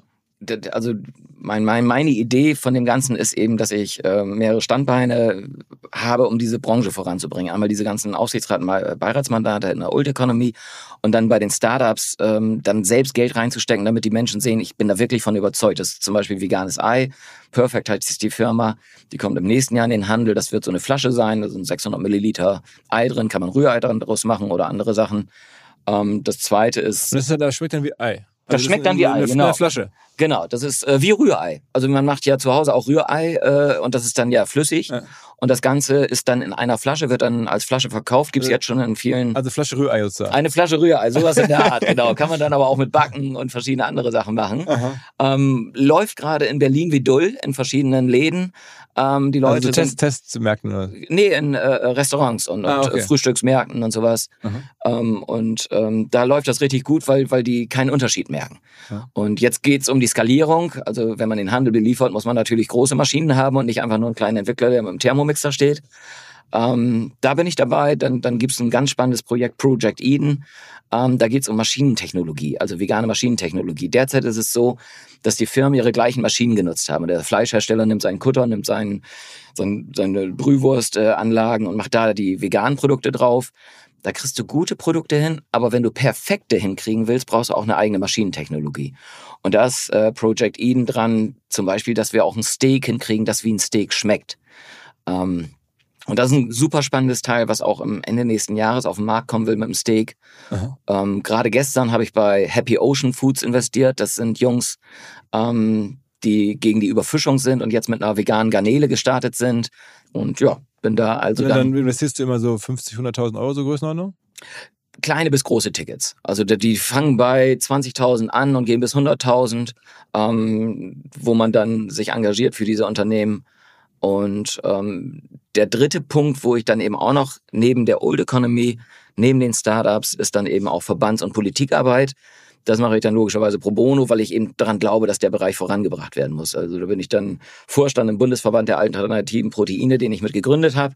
Da sind dann alle Firmen jetzt drin, ähm, von kleinen Startups wie Perfect und, und Project Eden, aber auch Nestle, Dr. Oetker, Iglo, Rügenwalder Mühle. Da sind äh, äh, viele Universitäten, das Fraunhofer Institut, ähm, also alles, was Rang und Namen an Zulieferer wie Merck, also riesige Firmen, Evonik, ähm, die in dem Bereich auch Fuß fassen wollen, DAXer. Ähm, und da bringe ich den Verband voran, weil ich eben daran glaube, dass wir da auch eine Stimme brauchen. Und in der Politik bin ich ganz viel unterwegs, gerade auch im Landwirtschaftsministerium. Ähm, da wollen wir jetzt die Proteinwende eben auch für die Bundesregierung mit vorbereiten. Bin im Wissenschaftsministerium, im Beirat äh, in Niedersachsen. Also das sind so die drei Dinge, wie ich das ganze Thema voranbringen will in Deutschland. Okay, und dann siehst du in Zukunft, wie sieht es dann am Ende aus? Also wenn jetzt diese Proteinwende geklappt hat, von der du sprichst, dann essen wir dann gar kein Fleisch mehr, so als Gesellschaft? Also diese ganzen Wenden wie die Energiewende, Mobilität und äh, Ernährungswende, die haben alle so das gleiche Muster. Die dauern immer so 50, 60 Jahre. Es fangen immer mit den Freaks an, äh, Atomkraft, nein danke, erst vegan. Dann kommt es auf einmal in die Masse, aber meistens erst, wenn die Politik regulierend eingegriffen hat, wie schon gesagt, äh, raus aus dem Atom, raus aus der Kohle, Mobilitätswende wird gefördert. Das muss jetzt eben auch bei der Ernährungswende passieren. Und am Ende bist du dann bei 60, 80, 100 Prozent Anteil der neuen Dinge. Wie bei der Energiewende bist du 20, 45, 100 Prozent haben wir erneuerbare Energien. Und ich glaube, bei der Ernährungswende wird es so sein, dass wir da in 40, 50 Jahren sind, dass wir 80 Prozent aus Pflanzen haben und 20 Prozent bleiben noch tierische Produkte. Ähm, diese Tiere können aber dann so leben, wie sie leben sollten, also draußen. Die werden nicht künstlich äh, schon geschlachtet, wenn sie noch gar nicht so weit sind, wenn sie noch ein bisschen leben wollen, sondern die werden wirklich anständig äh, äh gehalten und die anderen 80 Prozent werden wir dann aus Pflanzen essen. Hast du schon mal mit Herrn Tönnies Kontakt gehabt? Äh, regelmäßig und äh, der ist gerade, nachdem er 2018 noch gesagt hat, der Veggie-Kram ist jetzt vorbei, hat sein Sohn ähm, gerade auch die Marke Gutfried, die ja zu Tönnies gehört, äh, umgeswitcht, machen ganz viel vegane Produkte jetzt Ach, wirklich? und sind jetzt voll auf den veganen Zug aufgesprungen, auch die Familie Tönnies. Tatsächlich? Ja. Ich meine, das war ja so noch, ich erinnere mich, Anfang der Corona-Krise, Schlachthöfe, da kam alles zusammen an negativen Nachrichten. Nicht nur, dass sie da irgendwie ja, sehr, sehr prekäre Arbeitsbedingungen haben und, und dann Arbeiter aus irgendwelchen anderen äh, Ländern, die da, weiß ich nicht, in welcher Form arbeiten, äh, um dann die Produkte selber, das war, also das war jetzt, für den kam ja alles zusammen. Aber das ist auch eine Firma, die sich jetzt transformieren möchte. Ich, ich glaube, wenn man in dieser Branche ist und, und tierische Produkte vertreibt, wäre es fatal, wenn man das ignoriert. Das wäre, als wenn man ein Automobilunternehmen hätte und sagt, Elektromobilität interessiert mich nicht. Und das haben jetzt nach und nach ähm, alle Fleisch- und Wursthersteller oder alle Hersteller, die tierische Produkte, auch die Molkereien, auch die Tierfutterhersteller geschnallt. Da kommt eine Riesenwende auf uns zu und wir sollten dabei sein. Und auch so ein Tönnies kann das schaffen. Ich meine, der macht jetzt ja Milliarden mit äh, der Schlachten und, und Also seine Schlachthöfe, also der wird da jetzt nicht einfach Gurken schlachten. Ja. Äh, aber äh, er hat ja auch äh, ein großes Unternehmen, was, was Gutfried Böcklunder und verschiedene andere Wurstmarken betrifft. Mhm. Äh, die wird er auch in, ins Vegane umbauen. Okay, aber ich meine, die Schlachthöfe, die müssen dann zumachen. Ja, kann passieren. Aber das ist ja bei, bei, ähm, bei der Mobilitätswende auch so. Die ganzen Leute, die Motoren hergestellt haben, die braucht man halt nicht mehr. Aber wenn du schlau bist, baust du dein Unternehmen um. Also wir, wir, wir müssen in Deutschland immer, und da, darauf kommt es mir auch immer so dran, dass wir diesen Innovationsstandort Deutschland ähm, voranbringen. Weil wir, wir sind so ein geiles Land und uns sollte es nicht nochmal passieren wie damals bei der Gründung des Silicon Valley und wir stehen am Ende mit Nordmende, ALG und Telefunken hier. Ähm, und da müssen wir jetzt auch in der, bei der Ernährungswende aufpassen. Die wird kommen so oder so. Und jetzt geht es darum, kriegt der deutsche Mittelstand das gebacken äh, mit den Startups, die es in Deutschland gibt, mit den Vorlieferanten, oder kommen diese ganzen Beyond Meats dieser Welt äh, und machen das dann in Deutschland? Wie erinnerst du dich selber? Ähm, flexitarisch ganz wenig Fleisch und Wurst aus Tier, weil es eben tolle Produkte gibt. Also ich würde nie wieder eine Mortadella oder eine Salami aus, aus Tier essen, ähm, weil es da tolle Produkte aus Pflanzen gibt. Wenn ich aber bei uns äh, im Ort oder wenn ich bei, bei äh, irgendwo beim Griechen sitze, dann esse ich da keinen Salatteller, weil ich da irgendwie dann auch Bock auf einen Gyros habe. Okay, also das sagt man schon noch. Ja, ja, absolut. Also da bin ich auch, äh, das sage ich auch allen Firmen, sonst würde ich ja nirgendwo in der Old Economy äh, genommen werden. Da bin ich kein Missionar, sondern ähm, wir haben diese wunderbare Möglichkeit, dass es jetzt eine Phase gibt, wo Ökologie und Ökonomie zusammenpassen. Also die Firmen, die nicht nur an die Zahlen glauben, was ökonomisch ist, sondern auch die Ökologie ernsthaft voranbringen wollen, die haben riesige Chancen, äh, beides zusammen äh, gewinnbringend nach vorne zu bringen. Wir hatten mal überlegt, bei uns auf dem Festival, wir machen ja dieses große Festival, 70.000 äh, Besuchern, ähm, ob wir da nur vegane Produkte anbieten sollen. Würdest du uns das empfehlen? Ähm, auf jeden Fall. Also wir, wir, jedes Format, was. Das ist aber schon auch ein bisschen übergriffig. Dann kommen dann Leute und sagen, was soll das? Warum kann ich da jetzt nicht mehr Fleisch essen? Finde ich jetzt nicht, wenn du tolle Produkte hast. Also du musst dich dann wieder Thema Leidenschaft selbst drum kümmern mit deinen Jungs und sagst, kann ich denen das anbieten? Ist die Currywurst, und es gibt gute Currywurst, wo du wirklich keinen Unterschied schmeckst. Ähm, ist das die Currywurst oder kriege ich da Mozzareien am Stand? Also du musst schon tolle Produkte anbieten und dich selbst dahinter hängen. Dann kannst du so, so ein Festival komplett auf vegan machen. Ähm, wenn du das einfach nur machst und sagst, hier, die Maisbietenden, äh, die kommen da und, und der verkauft dir jetzt seine Currywurst, aber die schmeckt überhaupt nicht, dann wirst du Ärger bekommen. Also wenn du es machst, voller Leidenschaft, bring vielleicht die aktuell äh, innovativsten Unternehmen, die es weltweit gibt, auf das Festival, zeig den Leuten, da gibt's gerade Redefine Meat, die machen mit einem 3D-Drucker wirklich geile Steaks, habe ich letzte Woche wieder gegessen äh, in Frankfurt. Ähm, oder eben andere Produkte aus, aus der Schweiz plantet oder machst, machst geile Sandwiches mit Billy Green, die wir da äh, jetzt gerade auf den Markt gebracht haben, eine Salami, ein Bacon, wo du keinen Unterschied mehr schmeckst, äh, Burger ähm, gibt's sowieso, ähm, da schmeckst du keinen Unterschied, also das geht. Vielleicht machst du beim Festival auch, okay, ich habe einfach viele, die wollen immer noch richtiges Fleisch haben, aber dass du sagst, wenn du nur einen Burger bestellst, dann ist immer klar, kriegst du einen veganen Burger. Ja. Aber auf Nachfrage dann halt. Auf Nachfrage, wenn jemand sagt, ich mach das Zeug nicht oder ich kann kein Weizen ab oder ich kann das nicht ab, dann kann man ja sagen, okay, ich habe auch noch einen Fleischburger. Aber die, die Idee von, von Burger King habe ich auch für gefeiert, dass die gesagt haben, nee, in den Filialen wird jetzt gefragt, willst du normal oder mit Fleisch? Ja, ja. Man kommt McDonalds macht das auch, hat man nicht gehört, ne? Doch, die haben auch sehr geile äh, vegane Burger. Also es gibt kein äh, äh, Unternehmen der Systemgastronomie, die nicht sich jetzt mit dem Thema beschäftigen. Aber das ist äh, ohne Marke dann, ne? Das sind einfach Zulieferer, da weiß man gar nicht, wer das vielleicht zuliefert, wie eh und je. Ne? Nee, zum Beispiel wie bei der Deutschen Bahn. Bin gerade wieder mit der Bahn hierher gekommen. Da im Bordbistro gibt's dann eben auch diese ganzen veganen Produkte und da steht dann mit Planted. Planted ist dann ein Unternehmen aus der Schweiz, die dann eben das, das äh, äh, Fleischprodukt dann dafür anbieten. Und dann Glaubst du, dass mehr kommt, dass man sozusagen demnächst sozusagen bei einer Bestellung im Restaurant sozusagen das, die Fleischmarke auswählt? Ähm, kann gut sein, dass es gerade in der Anfangsphase so geht. Zum Beispiel Perfect, dieses vegane Ei. Da ist in Berlin auf den Speisekarten steht dann eben hier, dieses Rührei ist mit Perfect gemacht. Mhm. Also, das ist das Geilste. Rührei aus der Flasche. Klingt so wie früher bei Didi Hallerford. Ein, ein, eine, ja, eine, eine, Flasche. Flasche Pommes. Eine ja, Flasche genau. Pommes. Na gut. Okay, also ähm, wir werden es beobachten. Ich, vielleicht kann ich dir noch mal ein, zwei ähm, Minuten hier nach unserem Podcast äh, mitnehmen und mit unseren Kollegen, die das Festival planen, mal, äh, aus, zum Austausch bringen. Sehr gerne, sehr gerne. Das ist bei uns eine große Diskussion, wie kriegt man das hin und, und äh, was machen wir da.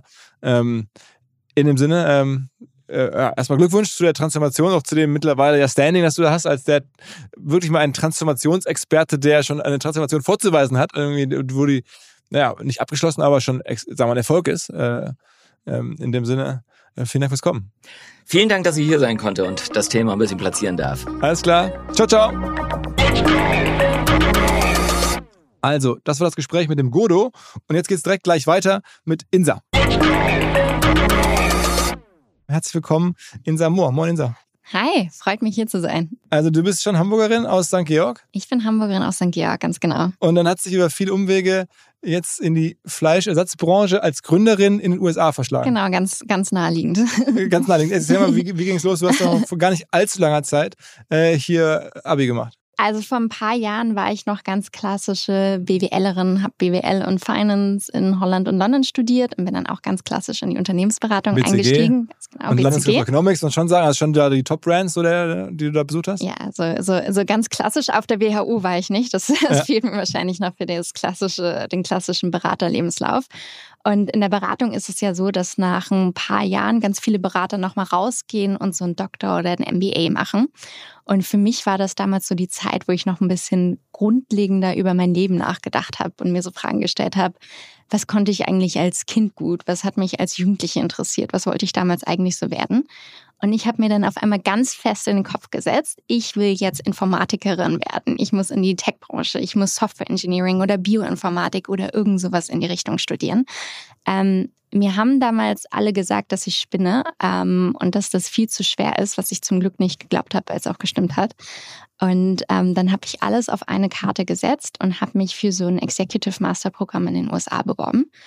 Und das war quasi wie so ein umgedrehter MBA, also Leute, die so drei Jahre bei Google oder Amazon gearbeitet haben und jetzt nochmal die technischen Skills ähm, vertiefen wollten.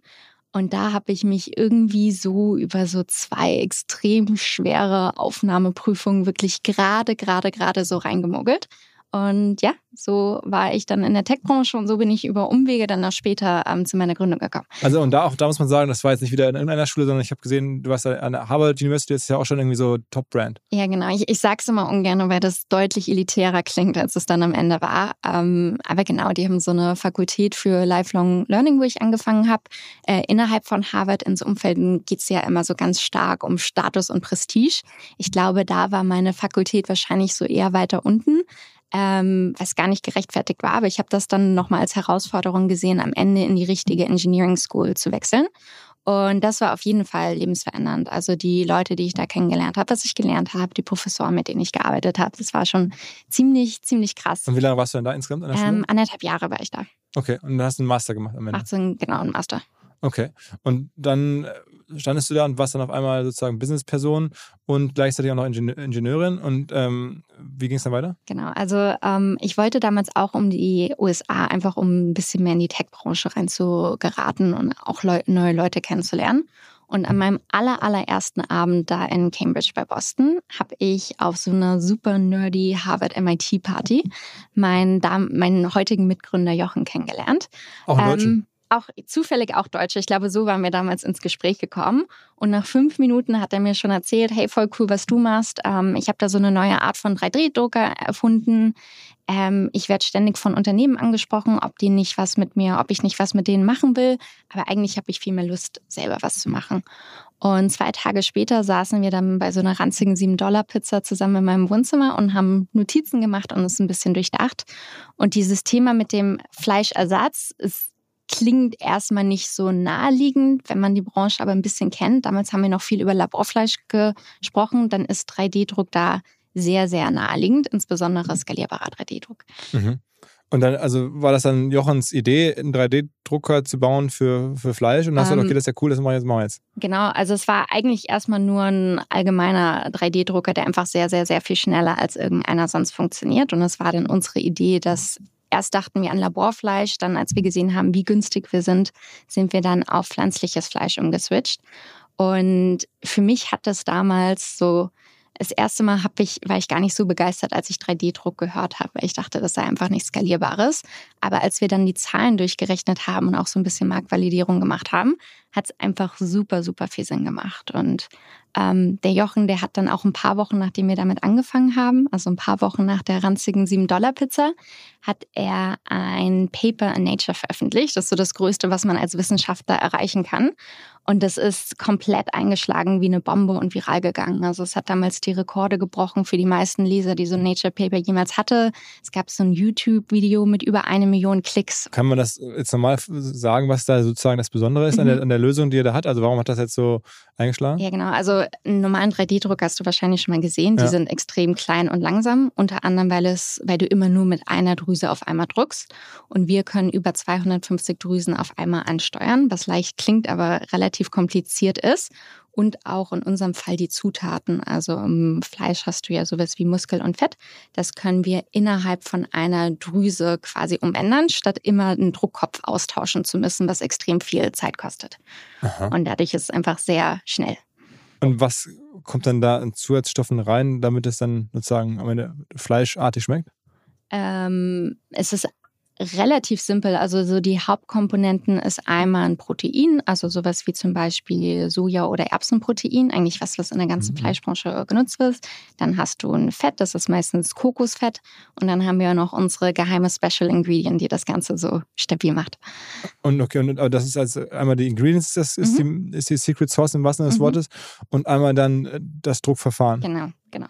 Und dann habt ihr gemeinsam, hat er gesagt, Mensch, du bist ja cool, ähm, meinen Schatz, den ich jetzt hier gerade entdeckt habe, den teile ich mit dir und wir machen jetzt gemeinsam eine Firma. Ja, genau so war das. Und es waren nur ihr beiden. Ähm, ganz genau. Und wir haben uns damals auf gut Glück für den Y Combinator ähm, beworben. Muss man kurz sagen, Ähm, Y Combinator ist ja schon ähm, nicht irgendwas, sondern es ist mittlerweile fast so eine legendäre ja, Startup-Förderung. Erklär mal. Ja, ja, genau. Es ist im, im Prinzip so ähm, der größte oder zumindest der bekannteste Accelerator in den USA. Da sind zum Beispiel Airbnb, äh, Coinbase, Stripe, Dropbox und noch ein paar andere große Unternehmen rausgekommen.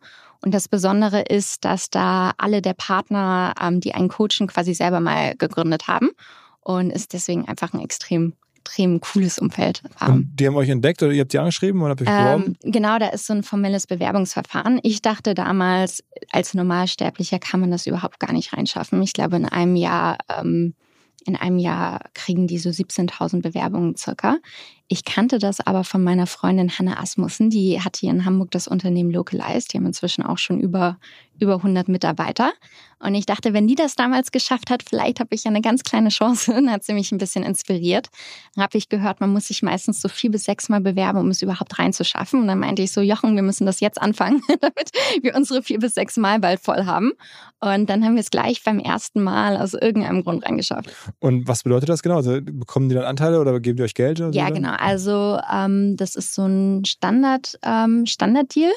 Ähm, früher waren das immer 125.000 Dollar und dafür kriegen die 7 Prozent. Mhm. Und seit diesem Jahr gibt es nochmal 375.000 Dollar, Dollar zusätzlich, also dass man dann quasi eine halbe Million hat. Und das ist so ein ähm, MFN nennt man das. Das heißt im Prinzip, dass die Devaluation kriegen, die du auch mit allen anderen Investoren ähm, quasi einloggst.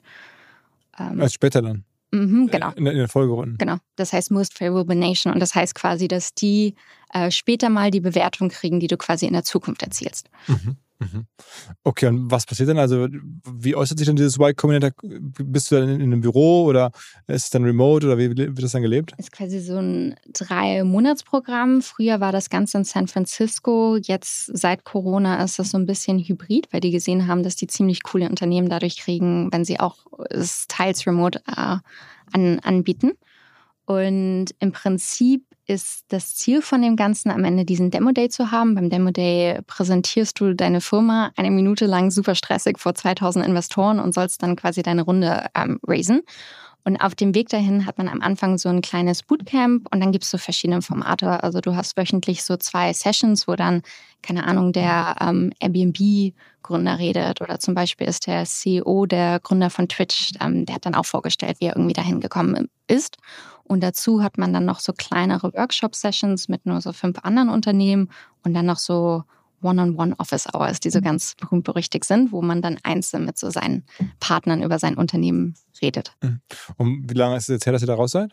Ähm, erst im April, also kein, kein ja, im April sind wir da rausgegangen. Und ist, habt ihr danach Geld bekommen? Also, mhm, ja, also wir sind damals ja quasi genau in diese Krise reingeschlittert. Aber ich muss sagen, wir hatten wahnsinnig Glück. Also ähm, wir haben damals circa drei Millionen eingesammelt, inzwischen nochmal so eine halbe bis eine Million nachgeraced. Und das haben wir innerhalb von so drei oder vier Wochen zusammen gehabt und waren auch oversubscribed. Also insofern hat uns. Oversubscribed heißt, es wollten mehr Leute investieren, als am Ende genau, Geld eigentlich annehmen genau, wolltet. Genau, genau. Das heißt, wir mussten leider einigen Investoren absagen und da hat bei Combinator einfach wahnsinnig geholfen. Also ich glaube, ohne die hätten wir, hätten wir das nicht geschafft.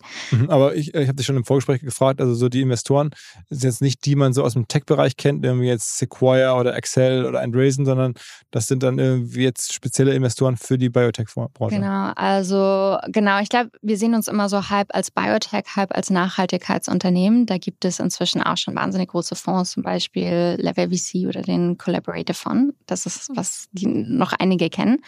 Und die haben investiert. Ähm, wir hätten auch gerne breitere Tech-Investoren dabei gehabt, auch gerne jemanden aus Europa. Da war nur leider schon die Runde voll ähm, am Ende. Mhm. Das heißt, ihr wolltet gar nicht so viel Geld haben? Ähm, Aber eigentlich will man immer, immer, besonders viel Geld haben. Also warum, warum wollt ihr nicht so viel Geld haben? Naja, es ist natürlich immer so eine Abwägung zwischen, wie viel Geld du einsammelst und wie viel du vom Unternehmen abgibst. Idealerweise macht man das in so mehreren kleinen, kleinen Schritten. Das heißt, immer wenn du den nächsten Milestone erreicht hast, ähm, Wertung höher. Neu. Ja, genau. Und was, so. wie viel ist die Firma jetzt so aktuell wert? Wenn ich jetzt investieren wollte, was würdest du mir aufrufen? Ich glaube, ich glaube bei, ähm, bei unserer Stufe hält man das noch relativ geheim. Ähm, ich kann dir aber sagen, dass du davon ausgehen kannst, dass so in Pre-Seed Seed ähm, wird meistens so irgendwas zwischen 10 bis 20, manchmal bei Deepfake auch bis zu 25 Prozent abgegeben. Mhm. Das heißt, daraus kannst du dir das dann so grob okay. zusammenrechnen. Okay, 25, sagen wir 20 Prozent abgegeben für drei Millionen. Ich hätte gehofft, das du machst das nicht für uns. Äh, das sind dann nämlich mal fünf, mal, also so, so irgendwo zwischen 20 Millionen ist die Firma wert, so Größenordnung. Ja. Größenordnung. Größenordnung.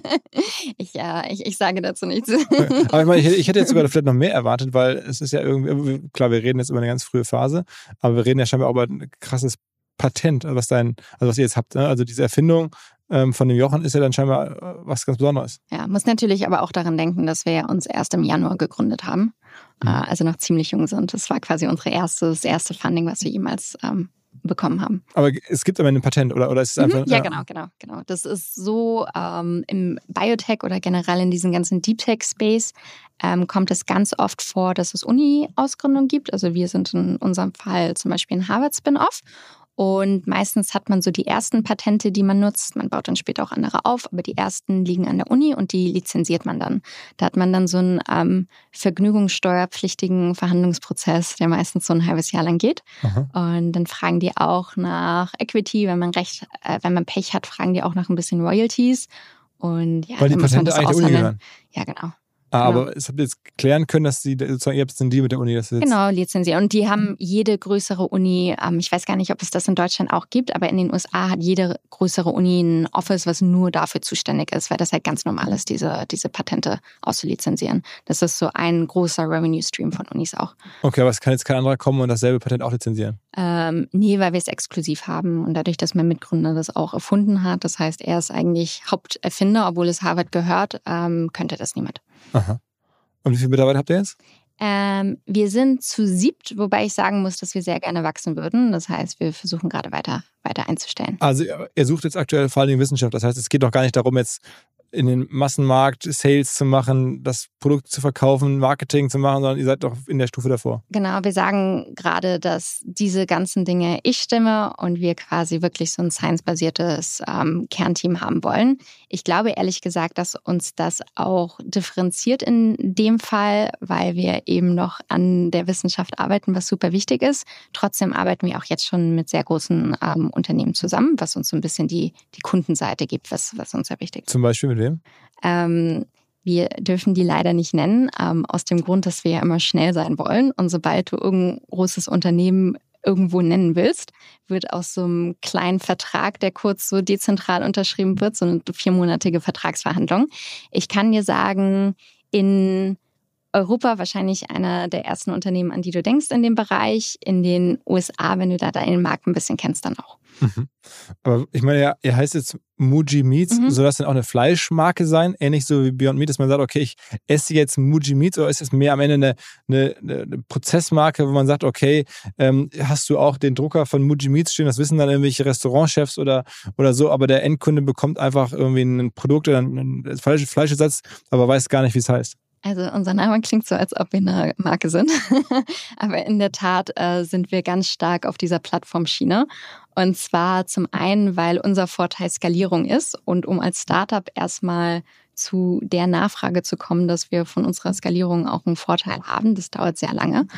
Ähm, das ist ein Grund. Dann haben wir einfach eine unfassbar große Nachfrage. Also ich glaube, Was verkauft ihr am Ende? Also verkauft ihr dann am Ende Mhm. die Hardware und Leute können selber ihr Fleisch drucken? mhm. Oder, oder wollt ihr am Ende das dezentral selber drucken und das die Hardware selber besitzen? Oder wie soll es gehen? Wir gehen an den Markt mit Contract Manufacturing, einfach weil du da sehr viel Kontrolle hast und die gehen dann quasi rückwärts, indem wir Hardware as a Service lizenzieren. Das heißt, wir verdienen dann, je mehr Produktionsvolumen es gibt. Und in der Lebensmittelbranche ist es so, ähm, ganz vorne, die, die Marken sind die Unternehmen, die man nach außen hin sieht, aber die haben eigentlich die niedrigsten Margen. Und je weiter du zurück in der Value Chain gehst, desto höher werden die Margen. Also Mhm. Contract Manufacturing kann schon teilweise echt profitabel sein, gerade wenn du mehr so Standardprodukte rausgibst, statt immer wieder ein neues Produkt zu Sag mal entwickeln. genau, wie das funktioniert. Also, Mhm. das heißt, ihr ähm, gebt jemandem so einen Drucker und je mehr der da durchschießt, äh, desto mehr Geld bekommt ihr. Genau, das ist Hardware as a Service, dass du dann quasi sagst, je Kilogramm Fleisch chargen wir. Ihr gebt uns am Anfang ein bisschen Geld, dass wir das alles für euch aufsetzen, aber dann kriegen wir nur noch Geld von euch, wenn ihr damit druckt und das. Und das heißt, ihr stellt den dann, am- ihr produziert dann selber diese 3D-Drucker, stellt den irgendwie die dahin in ein Restaurant am Ende oder wo werden die hingestellt? Ähm, wir forcieren ganz stark ähm, die Massenproduktion. Also Lebensmittelmärkte oder? Mhm, genau. Das heißt, äh, das wird in einer, in einer normalen Produktionshalle stehen, da wo jetzt auch das andere Equipment ist. Also in Deutschland ist ja Tönnies ganz groß, kennst du wahrscheinlich, ne? Mhm. Diese, diesen Schlachtbetrieb. Mhm. So. Ja, super, Aber- super Firma. Ja, hm. aber würde der jetzt sozusagen sagen, Der macht ja nur Fleisch. Also so die typischen Plant-Based Meat-Marken, sowas wie äh, Rügenwalder, macht ja inzwischen mehr Umsatz mit Plant-Based als. ah, okay, das heißt, und die würden dann sagen, Mensch, wir würden gerne so einen Drucker haben von euch. Mhm, genau, also wie gesagt, zuerst machen wir Private Label, das heißt, wir produzieren für die, das heißt, wir haben unsere, unsere Produktion, Mhm. aber dann längerfristig genau ähm, leasen wir diese Maschinen und das ist auch ein Businessmodell, was es schon gibt und was auch so in quasi anderen Bereichen schon, schon erfolgreich fährt. Mhm. Und was, ähm, also kostet so ein Stück Fleisch in der Produktion? Also, ja, Ähm. oder, aber man sagt ja schon Fleisch dazu. Es ist ja, es ist ja Mhm. kein Fleisch. Es, ja es schmeckt ja so ähnlich, idealerweise. Ja, also, aber Fleischersatz klingt so unsexy, oder? Ja, ja. Deswegen sage ich auch lieber Fleisch. Ähm, also Financials sind in der Branche so ganz, ganz, ganz verschwiegen. Das ist das Geheimste, was Firmen haben. Deswegen teilen wir unsere auch nicht so. Ähm, man kann aber sagen, also ich kann den mal so von Beyond Meat zum Beispiel runterbrechen, die Mhm. sind ja public, deswegen sieht man es bei denen ganz gut. Ähm, die chargen quasi sowas wie 20 Dollar je Kilo am Ende Mhm. und machen darauf 33 Prozent Grossmarge, also wenn man nur die Produktionskosten abzieht. Aber wenn man dann Marketing und sowas alles abzieht, dann machen die gerade noch einen Verlust. Aber ist denn das, was ihr dann am Ende da auswerft oder eure, eure Mhm. Technologie, ist denn gesund? Kann man, also ist das, oder ist es dann also eher lecker oder eher gesund? Ähm, es ist deutlich gesünder als rotes Fleisch, weil rotes Fleisch ist ja eine der Haupttreiber von kardiovaskularen Krankheiten. Ähm, wo wir oft gefragt werden, was als so ein Kritikpunkt in der Branche gesehen wird, ist, dass es gar nicht so viel Protein wie echtes Fleisch hat. Ich weiß nicht, wie viel ich zu dem, ja, wie, ja, wie, wie wichtig ich das Argument finde, weil ähm, ob jetzt Proteingehalt der Indikator für Gesundheit ist, weiß ich nicht. Ich verstehe, dass man viel Protein essen will, aber du kannst auch mehr essen oder kannst, kannst Gemüse essen. Mhm. Das heißt aber, ähm, Proteingehalt wird man wahrscheinlich nie an echtes Fleisch rankommen.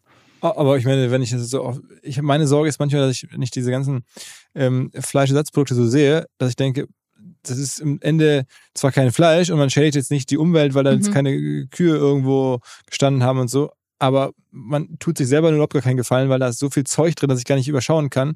Ähm, und dann lasse ich das lieber gleich ganz. Mm, Ich glaube, ein Faktor, der das Ganze sehr gesund oder ungesund machen wird, ist, wie viele Transfette du am Ende hast. Transfette sind ja quasi die Fette, die sich im Herz absetzen, also quasi die ungesunden Fette.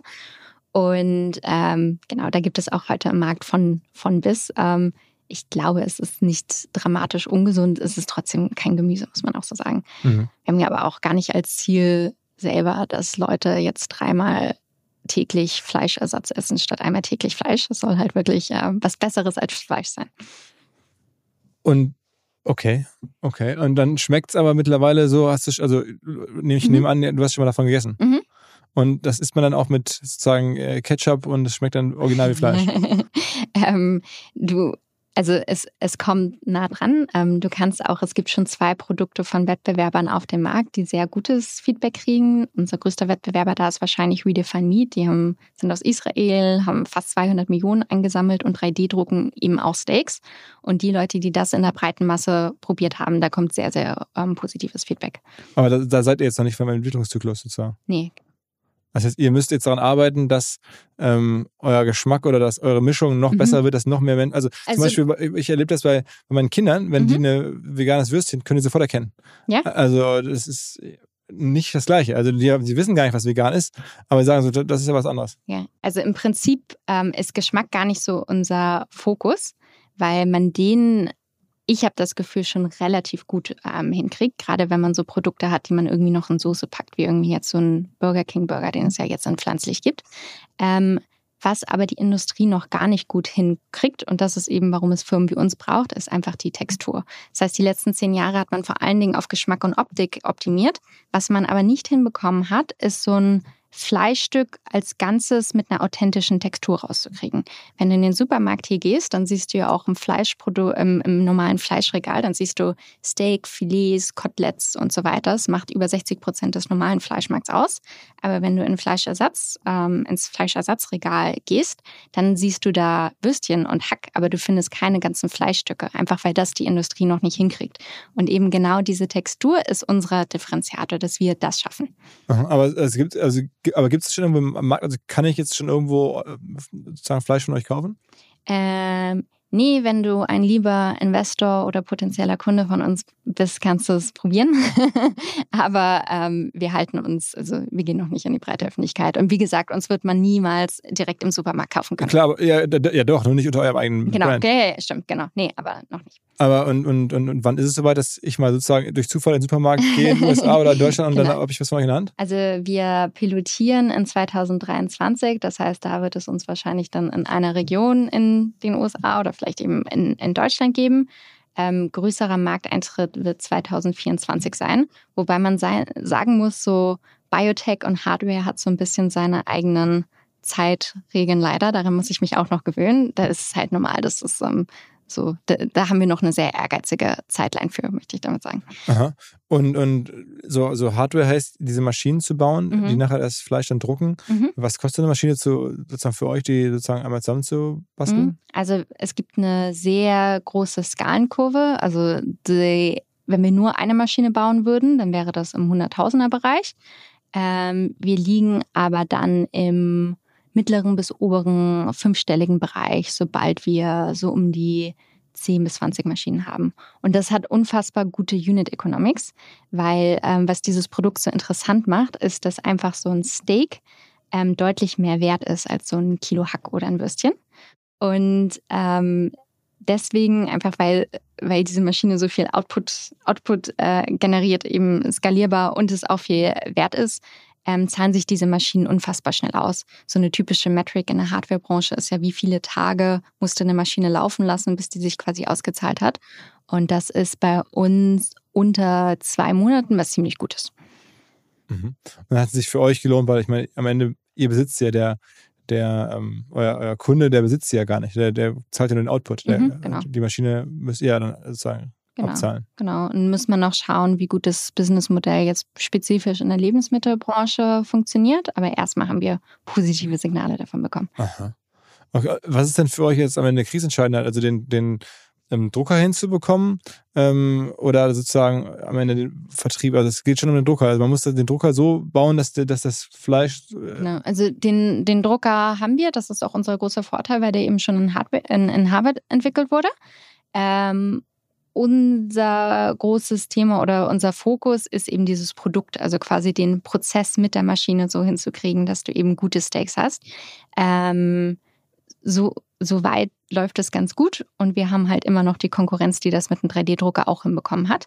Aber wenn wir das haben, dann haben wir keine Sorge, dass wir auch auf der Sales-Seite, zumindest am Anfang, du weißt, später wird es immer schwieriger, aber am Anfang gut aufgestellt sind, weil eben einfach so viele Unternehmen, wie ich schon meinte, aktiv auf uns zukommen und auch jetzt schon fragen, wie sie das irgendwie einlocken können, dass wir mit denen und nicht mit Wettbewerbern zusammenarbeiten. Und wie oft isst du jetzt am Tag quasi probeweise Fleisch und sagst, okay, das ist jetzt schon nah dran? Oder ich stelle mir jetzt so vor, dass jetzt jeden Tag da irgendwas rauskommt und ihr dann irgendwie äh, guckt und esst und sagt, okay, ist jetzt fertig oder nicht fertig? Oder? Also mein, mein Team ich glaube, gerade täglich. Für mich ist es immer ein Problem, weil ich bin Vegetarierin und wir vergleichen immer mit echten Steak. Und wie soll ich das machen? Also ich habe das jetzt nie laut gesagt, also, aber manchmal esse ich in, in letzter Zeit auch Fleisch. einfach, einfach, um das im Vergleich setzen zu können. Okay. Für die Forschung. aber es ist, ähm, du spürst auch, dass es noch, noch zu weit weg ist. Ähm, bei der Textur, es ist schon ganz gut. Ähm, geschmacklich, also ich würde sagen, wir sind wahrscheinlich so 70 Prozent auf dem Weg. Und dann ist immer die Frage, wie gut wollen wir werden, bevor wir an den Markt gehen. Ähm, aber ich meine, am Ende so gibt es ja wahrscheinlich jetzt nicht so, ich stelle mir vor, da wird jetzt nicht so viel verziehen wie beim Internet. Also wenn du bei Airbnb die erste Website anguckst, ist die wahrscheinlich im Vergleich zu heute ziemlich scheiße, aber es war okay. Bei euch ist ja so, du kannst wahrscheinlich nicht mit einer 70%-Lösung an den Markt gehen äh, oder so, weil es muss ja eigentlich schon, du trittst ja nicht an gegen Wettbewerb, du trittst ja an gegen das echte Fleisch. Ähm, bin ich mir nicht so sicher. Also kann sein, dass du recht hast, aber im Markt, eben bei den Endmarken, sehen wir ganz unterschiedliche Konzepte. Wie gesagt, Rügenwalder Mühle, die haben super kurze Innovationszyklen. Die ballern einfach Sachen auf den Markt und behalten halt, was funktioniert und behalten nicht, was nicht funktioniert. So ein Beyond Meat, die sind halt wahnsinnig perfektionistisch und die brauchen Jahre, um mit einem Produkt auf den Markt zu gehen. Ist die Frage, was besser funktioniert. Habt ihr einen Businessplan? Mhm. Also Nee, nehme ich zurück. also so den äh, auf acht Jahre durchgerechneten Businessplan, wie den deutsche VC-Fonds gehen, sehen haben wir nicht. Aber wir haben einen Business Case, sagen wir so. Wir haben durchgerechnet, was ist unsere, was werden unsere Kosten sein, was sind Margen, haben da auch Kunden gefragt, um das zu validieren. Und ähm, haben auch geguckt, wo wir mal grob im äh, Revenue stehen könnten, so fünf Jahren. Und wo? ähm, auch wenn man auch so andere Mitbewerber in der Branche steht, ist sowas im unteren dreistelligen Millionenbereich nicht unrealistisch. Also 200 Millionen oder sowas. Ja, oder so 100, 200. Und dann ist natürlich die Frage, wo man dann von da aus weiter skaliert. Also ähm, Ob wir sagen, Laborfleisch wird, glaube ich, in fünf Jahren eine sehr große Rolle stellen. Ob wir sagen, wir wollen jetzt schon da reingehen oder ob wir sagen, wir gehen einfach breiter und produzieren dann eben doch den Burger Patty oder das Würstchen. Ähm, die Fragen stellen wir, stellen wir uns dann. Ähm, wir wollen im Prinzip der größte Technologieprovider in der Branche werden. Da gibt es auch einige Firmen, die das schon sehr gut schaffen und schon sehr groß damit sind. Aber es gibt noch keine Firmen, die sowohl Maschinerie und Equipment als auch Zutaten als auch Services liefert. Und da sehen wir noch eine Lücke. Mhm. Okay. Und wann gibt es die nächste Finanzierungsrunde? Also ich meine, ich nehme an, diese drei Millionen werden jetzt erstmal nicht lange reichen. Ich habe schon ein bisschen nachgeholt, aber mhm. irgendwann gibt es wahrscheinlich diese berühmte Series A, also die erste große Runde. Ne? Mhm, ja, also man redet immer so ein bisschen mit Investoren für Networking, aber wir planen gerade keine Funding-Runde. Also wir haben die ja gerade geschlossen. Mhm. Ähm, normal. Aber vor, drei Millionen in den USA aktuell, die sind schnell durchgeburnt. Ja, wir planen so mit 18 Monaten. Okay, das heißt, das in den nächsten 18 Monaten muss dann aber schon die neue Runde kommen. Also 18 Monaten, wie gesagt, wir haben da, wir haben da Flexibilitäten. Wir stellen auch relativ viel vom Funding für Hardware zurück und das müssen wir ja nicht einkaufen. Und dadurch, dadurch bleiben wir flexibel. Also wir, wir ähm, werden jetzt nicht pleite gehen, ähm, wegen, weil wir unsere Gehälter nicht mehr zahlen können. Mhm. Okay, also wir werden es auf jeden Fall ähm, verfolgen. Also ich finde es irgendwie immer, ich weiß gar nicht warum, aber wenn so deutsche Menschen ähm, aus demselben Kulturkreis da irgendwie in den USA große Sachen machen oder in welchen äh, größeren Rädern drehen. Scha schauen wir mal, ob es groß wird. genau, aber irgendwie spannende Sachen machen, dann bin ich immer besonders nah dran. Ich meine, am Ende äh, frage mich mal selber, warum, weil wir kennen uns jetzt ja auch nicht besonders mhm. gut, aber vielleicht, weil du aus Hamburg kommst oder aus Deutschland, äh, versuche ich es nochmal enger zu verfolgen als bei anderen äh, amerikanischen Firmen. Ich, ich ähm, halte dich auf dem Laufenden. Ja, ja, ja, ja. Also, ja, ich drücke natürlich die Daumen und euch allen. Und der Jochen, äh, ist der, kommt, kommt der ab und zu mal nach Deutschland zurück oder ist der mittlerweile voll amerikanisiert? Ähm, der kommt sehr selten. Ich glaube, der war die letzten zwei Weihnachten noch nicht mal in Deutschland, aber hin und wieder ist er doch nochmal da. Okay, okay, okay. Na gut, also sag ihm schöne Grüße. Ähm, ich hoffe, er hört hier zu.